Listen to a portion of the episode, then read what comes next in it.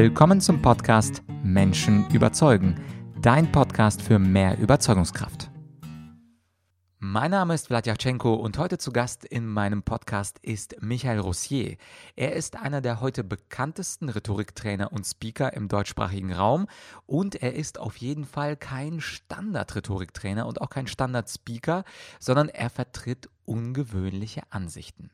Und damit du so ein kleines Gefühl dafür bekommst, wofür Michael steht, ein kleiner Auszug aus seinen Grundsätzen seiner Homepage. Er schreibt, kein Teilnehmer eines Seminars wird dadurch besser, dass ich ihm Ge- und Verbote auferlege, die er zu beachten hat. Richtet ein Redner seine Aufmerksamkeit ständig auf sich selbst, leidet der Inhalt dessen, was er sagt, und im schlimmsten Fall ist der Grad der Achtsamkeit so groß, dass er nicht mehr kommunizieren kann und den Redeversuch genervt aufgibt.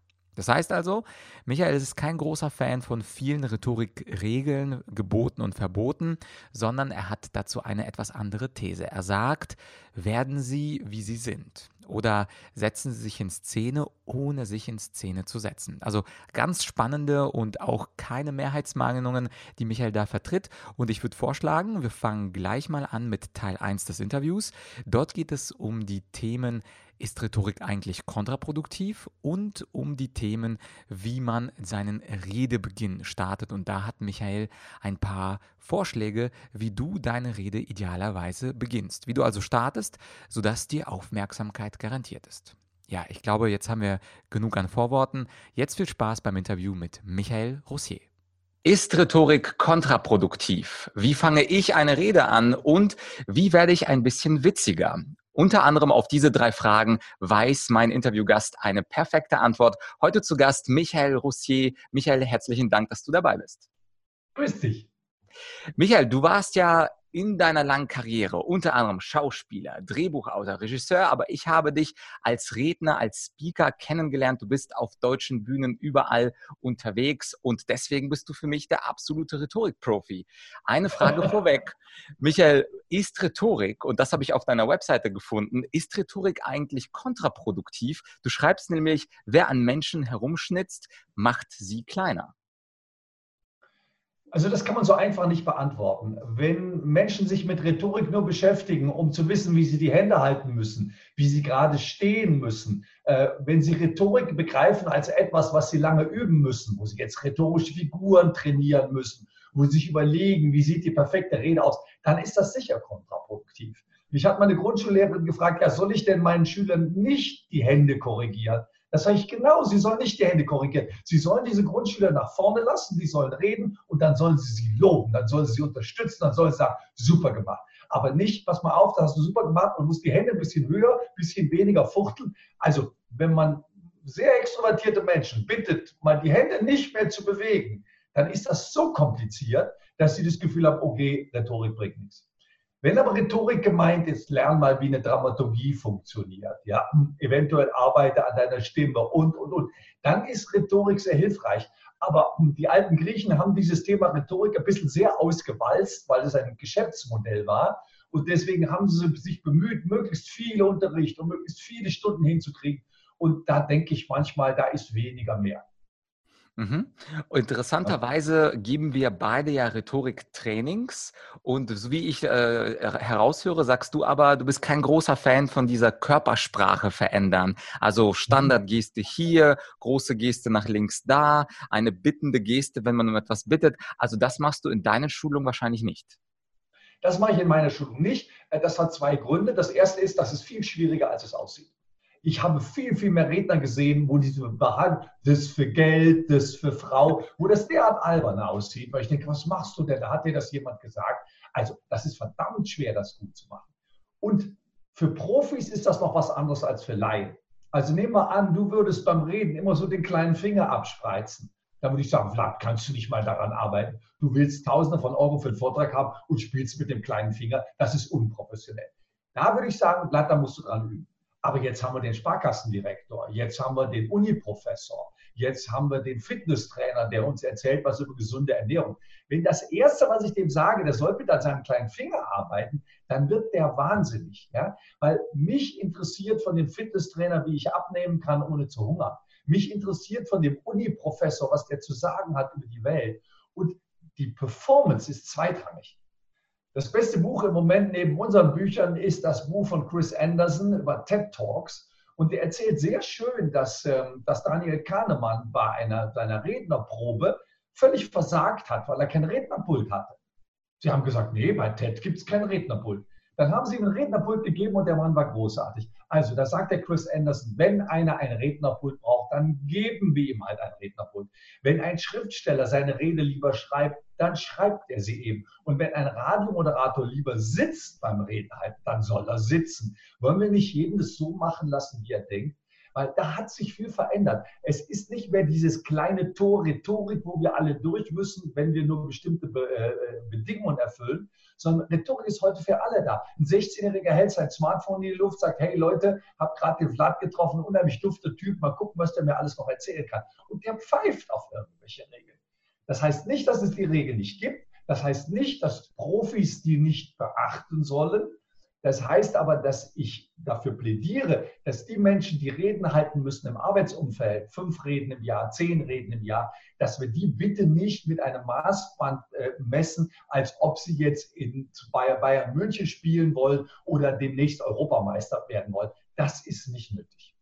Ja, und äh, aus deiner Philosophie heraus äh, stammt ja auch dieser schöne Spruch auf deiner Webseite, werden Sie, wie Sie sind und setzen Sie sich in Szene, ohne sich in Szene zu setzen. Das ist eine, finde ich, eine sehr schöne Paradoxie. Also nicht seien Sie, wie Sie sind, sondern werden Sie, wie Sie sind. Kannst du diesen paradoxen Satz für uns ein bisschen interpretieren?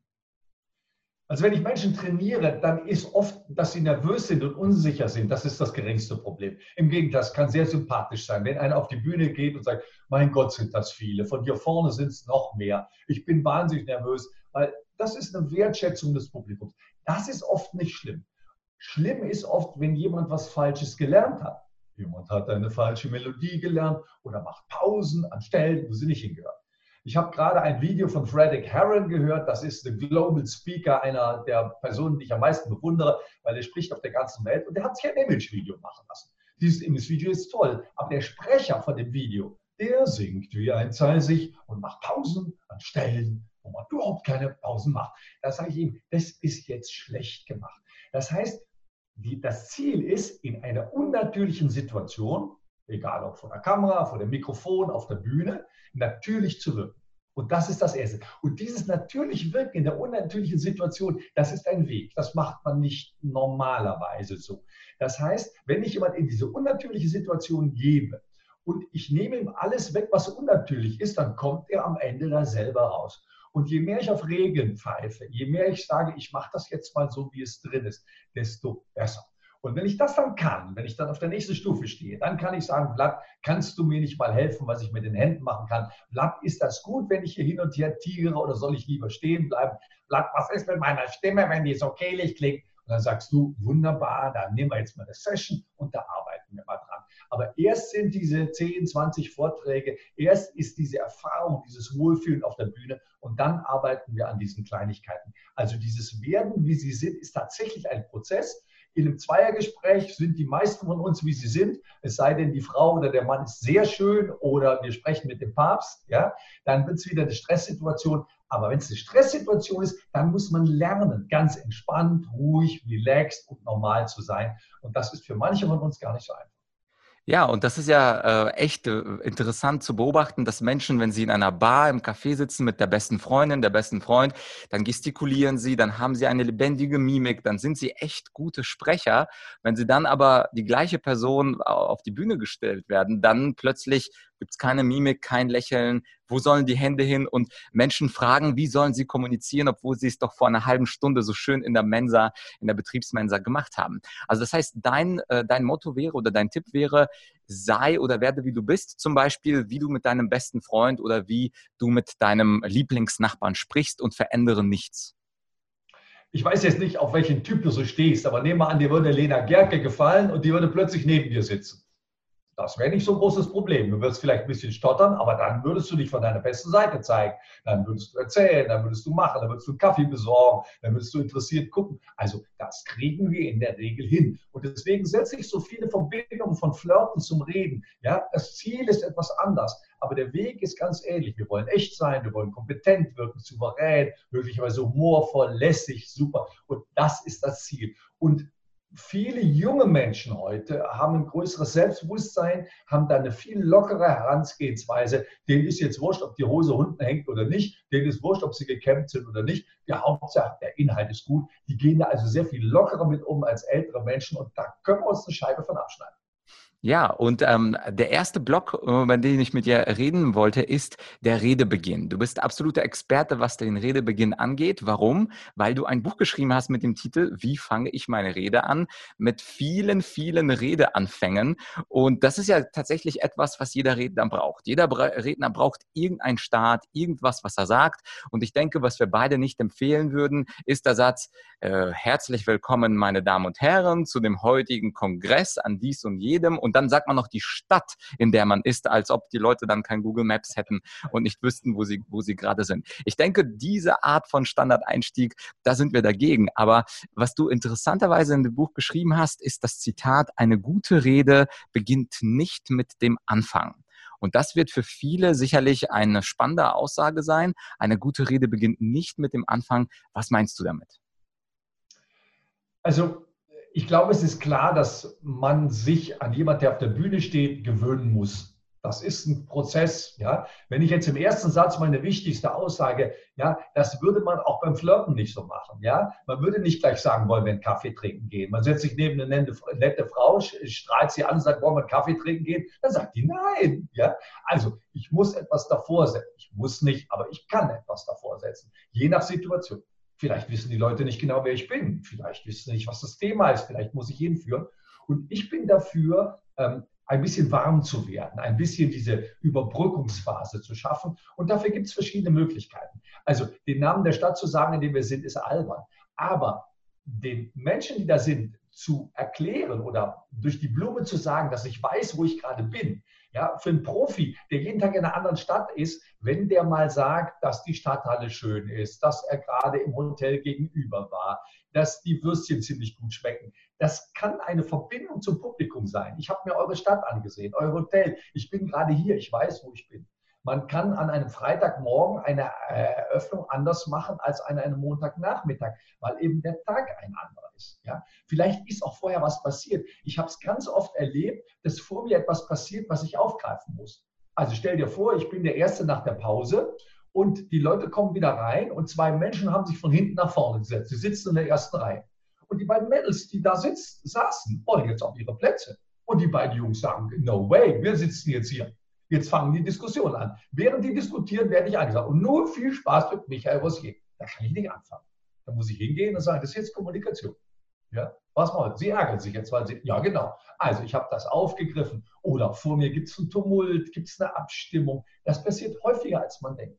Vor mir ist der, der Redner, sagt etwas sehr Strittiges oder sehr Kontroverses. Ja? Oder es passiert irgendwas vom Stromausfall über eine Beamerbirne, die kaputt geht. Und wenn ich das jetzt in der Lage bin, aufzugreifen, einzusammeln, sehr oft gibt es es nicht. Sehr oft kann ich mit meinem vorbereiteten Anfang anfangen, aber sehr oft eben ähm, passiert das doch. Und es gibt einen universellen Anfang, den ich für jeden empfehle. Mach eine Pause, bevor es losgeht. Eine Pause, wo du erklärst, hier geht es jetzt los. Ich sehe, was hier ist. Ich nehme die Stimmung auf. Also nicht im Gehen auf die Bühne, ja, meine Damen und Herren, dann ja davor und also und nun gut, sondern ich gehe auf die Bühne, gucke mir die Leute an, 21, 22, 23. Herzlich willkommen. Ja, das ist, Pausen sind eine Machtfrage. Und wenn ich schon da vorne in der Mitte stehe, habe ich jetzt mal gerade die Macht. Und die mache ich klar. Ich habe was Wichtiges zu sagen. Ich konzentriere mich. Ich weiß, wo ich gerade bin. Ich nehme euch wahr als Gruppe. Jetzt mache ich die Pause und dann geht's los. Und dann kommt möglicherweise ein Satz oder ein Thema, was mich mit der Gruppe verbindet. Ich erwähne, was, aus, was passiert ist. Ich erwähne den Saal, das Hotel, irgendwas, was wir alle erlebt haben. Ich war gerade in Düsseldorf, wir waren alle im selben Hotel. Und dieses Hotel war die hatten nicht diese 0815-Freundlichkeit, sondern die hatten eine echte Freundlichkeit. Und darüber habe ich zwei Sätze verloren. Und alle haben mich angestrahlt und gesagt, habe ich auch gesehen, habe ich auch gedacht, habe ich auch empfunden. Jetzt habe ich mich mit ihnen verbunden. Und jetzt über Kommunikation zu sprechen, ist überhaupt kein Problem.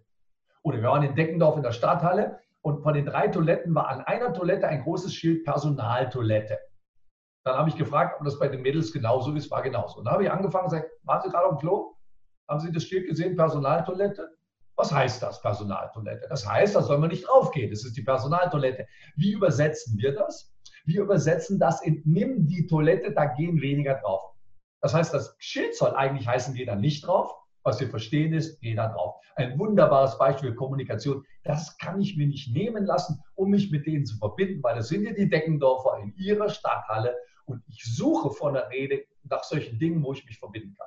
Oder ich war in Frankfurt an der Oder im Gleiszentrum. Mein Gott, ist das eine schöne Halle. Boah, ist das schön, da zu sprechen. Und das sage ich denen. Das freut die, das freut mich, das freut alle. Dann kann ich es auch sagen.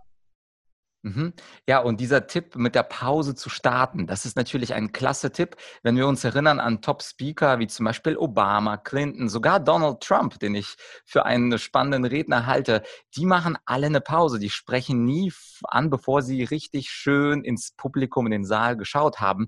Hast du über die Zeit einen Tipp gefunden, wie du das den Menschen mitgibst? Weil theoretisch verstehen das, glaube ich, alle. Also jeder versteht, mach mal eine Pause und trotzdem sehen wir wahrscheinlich beide, wie äh, äh, Leute nach vorne kommen und sofort anfangen zu plappern, ohne diesen fast schon romantischen Blickkontakt zum Publikum. Wie kriegt man hin, dass die Menschen das auch umsetzen?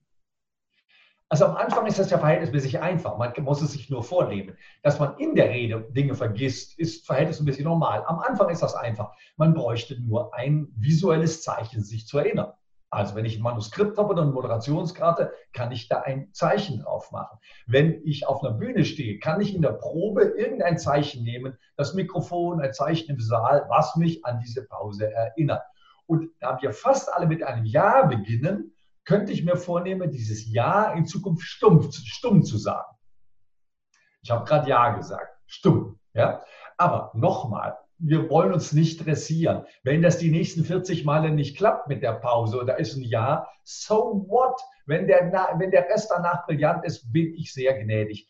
Aber wenn man jetzt sagt, das nehme ich mir mal vor und vielleicht beim 41. Mal denke ich dran, dann sage ich, super, ich drücke dir beide Daumen, dass das funktioniert, sind wir gnädig mit uns. Eine Rede ist nie perfekt. Ein, eine Romanseite kann annähernd perfekt sein. Die kann ich so oft überarbeiten, wo ich sage, jetzt kann ich das nicht besser machen. Das ist das Beste, was ich kann. Bei einer Rede gibt es immer was, was man besser macht. Man vergisst was, man verschluckt eine Silbe, man geht einen Schritt zu viel, man steht nicht im Licht. Also brauche ich dir nicht sagen, was da alles schief gehen kann. Und wenn nur eine einzige Abteilung versagt, wenn der Tontechniker versagt, wenn die Bühnenbeleuchtung nicht vernünftig ist, wenn die Leute nicht richtig sitzen, wenn, wenn, wenn, dann ist alles hinüber. Ja? Ich war schon auf Veranstaltungen, wo ich die ersten drei Redner gehört habe, ja, die verstehe ich nicht. Dann bin ich zum Tontechniker hingegangen und sagte, ich will dieses Mikrofon nicht, was die haben. Ich verstehe, ja, das ist doch alles wunderbar. Nicht, das ist nicht wunderbar, ich verstehe nichts. Und beim vierten Redner war es in Ordnung. Irgendwas haben die verändert. Ich weiß nicht, was sie verändert haben. Beim vierten Redner war es in Ordnung. Da habe ich dann auch das Headset genommen. Sonst hätte ich die Gurke genommen und hätte das mit dem Handmikrofon gemacht, weil das sonst nicht funktioniert hat. Also es geht so viel schief bei solchen Veranstaltungen, dass man eigentlich ständig Schadensbegrenzung betreibt. Und ob dann die Pause da ist oder nicht, ist jetzt nicht das wichtigste Thema. Zumindest weiß das nicht.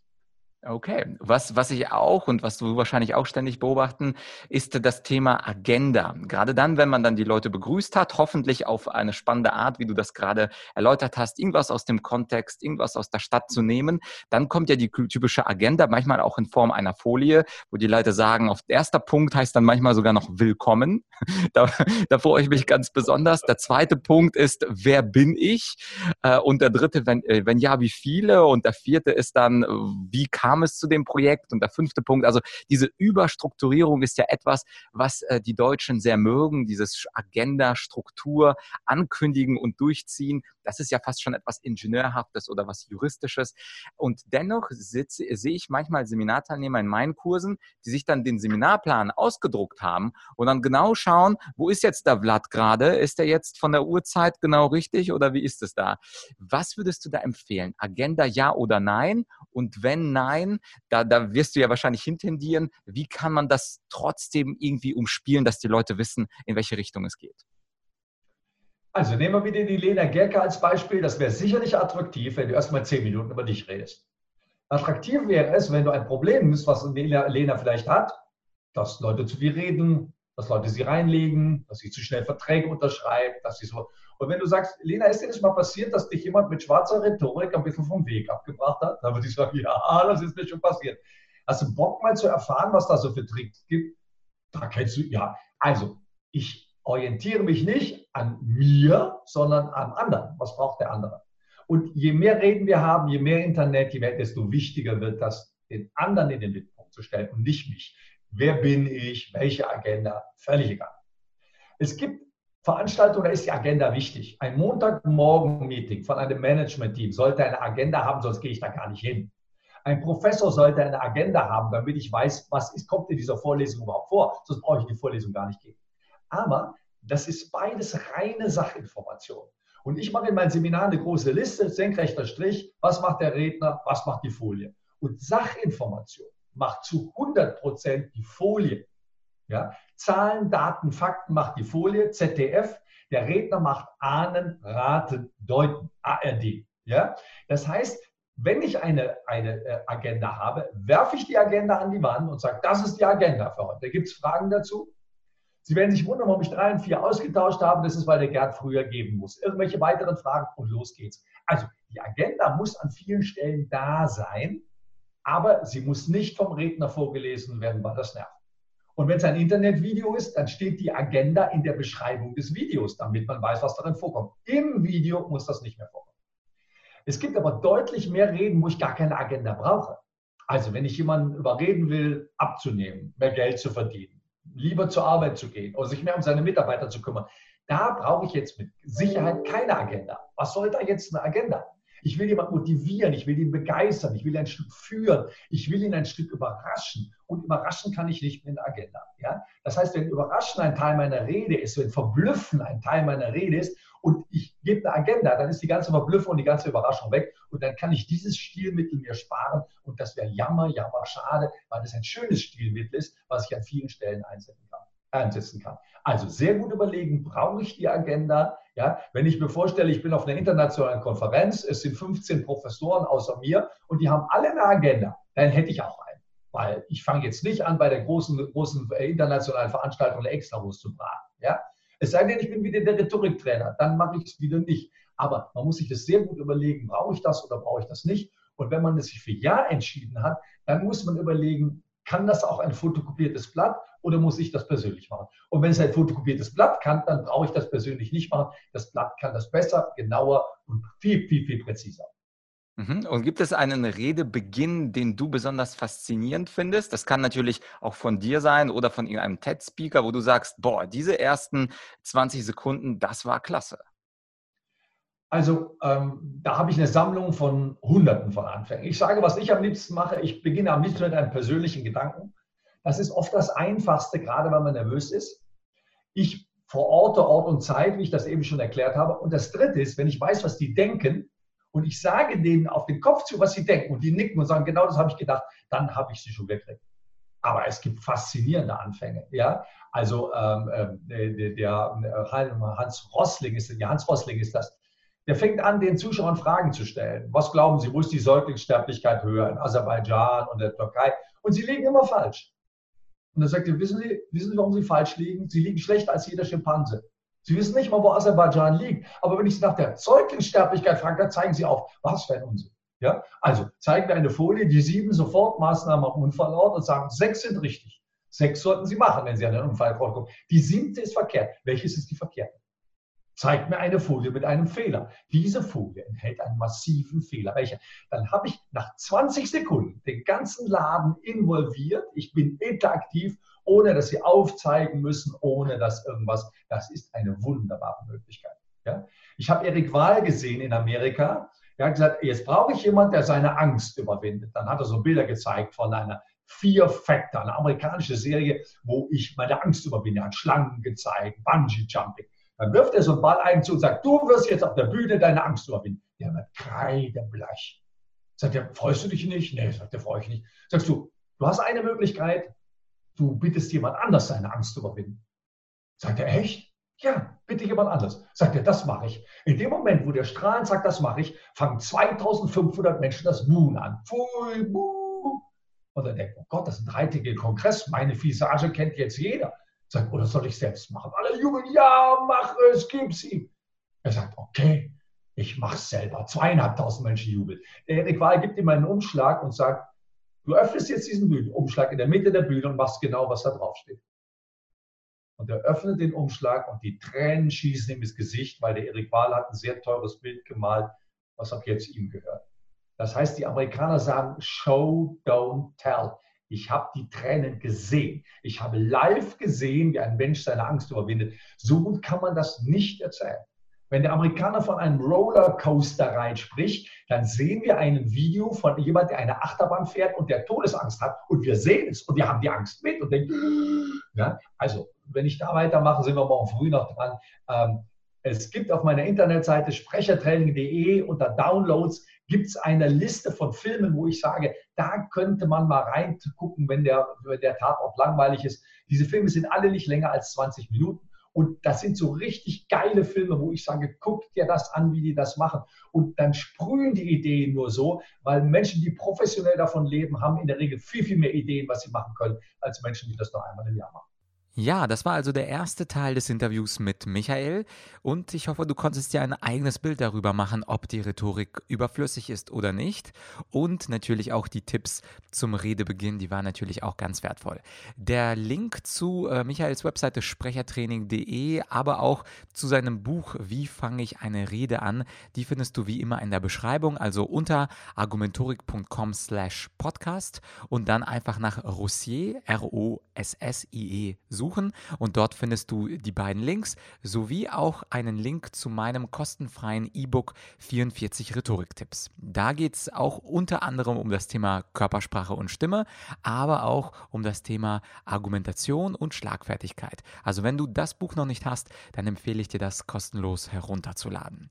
Ansonsten würde ich vorschlagen, wenn du jemanden kennst, der hadert mit Vorträgen, der hadert mit dem Redebeginn oder der einfach interessiert ist am Thema Rhetorik, dann würde ich mich freuen, wenn du diese Podcast-Folge mit diesem Menschen teilst, egal ob Freund, Freundin, Kollege, Kollegin oder jemand, der bald eine Rede hält und von dem du denkst, das könnte ihm oder ihr sehr helfen. Und um Teil 2 nicht zu verpassen, hoffe ich natürlich, dass du diesen Podcast abonnierst, denn im Teil 2 geht es um das wichtige Thema Humor. Und da sprechen wir mit Michael darüber, wie man Pointen richtig setzt und wie man auch ganz allgemein ein witzigerer Genosse wird. Also abonniere den Podcast, empfehle mich super gerne weiter und wir hören uns in ein paar Tagen.